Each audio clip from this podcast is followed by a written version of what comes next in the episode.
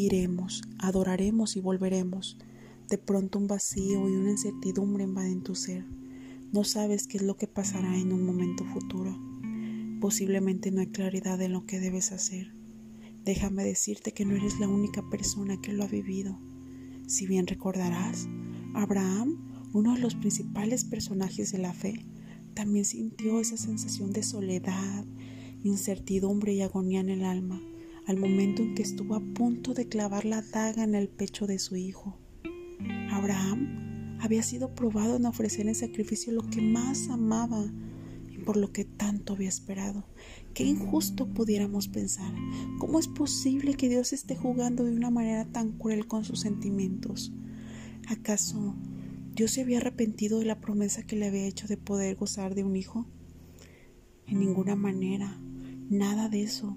Dios quería probar la obediencia y la fidelidad de Abraham, ver si él era capaz de ir más allá de los sentimientos que podía agobiar su vida.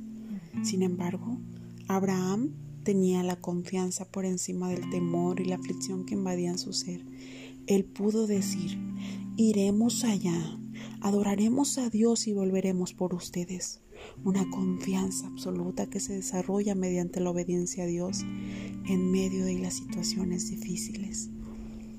Es posible que ahorita estés pasando por un momento no tan cómodo, que tu ser esté invadido por angustia, dolor y aflicción, por algo que tuviste que dejar ir o algo que tienes que soltar.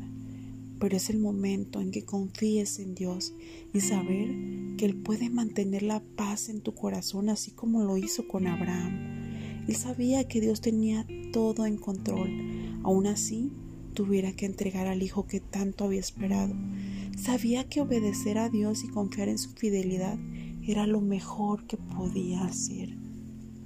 En el Salmo 143.8, el salmista expresa, Muéstrame tu fiel amor por la mañana, porque en ti he puesto mi confianza.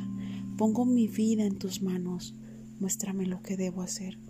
Una rendición total a la voluntad divina de Dios y a la obediencia absoluta a Él. Dios quiere consolar nuestro corazón, pero también quiere probar nuestra fidelidad en medio de las circunstancias desfavorables, sabiendo que a través de la obediencia a Él, nuestra fe se fortalece y se convierte en una fe genuina.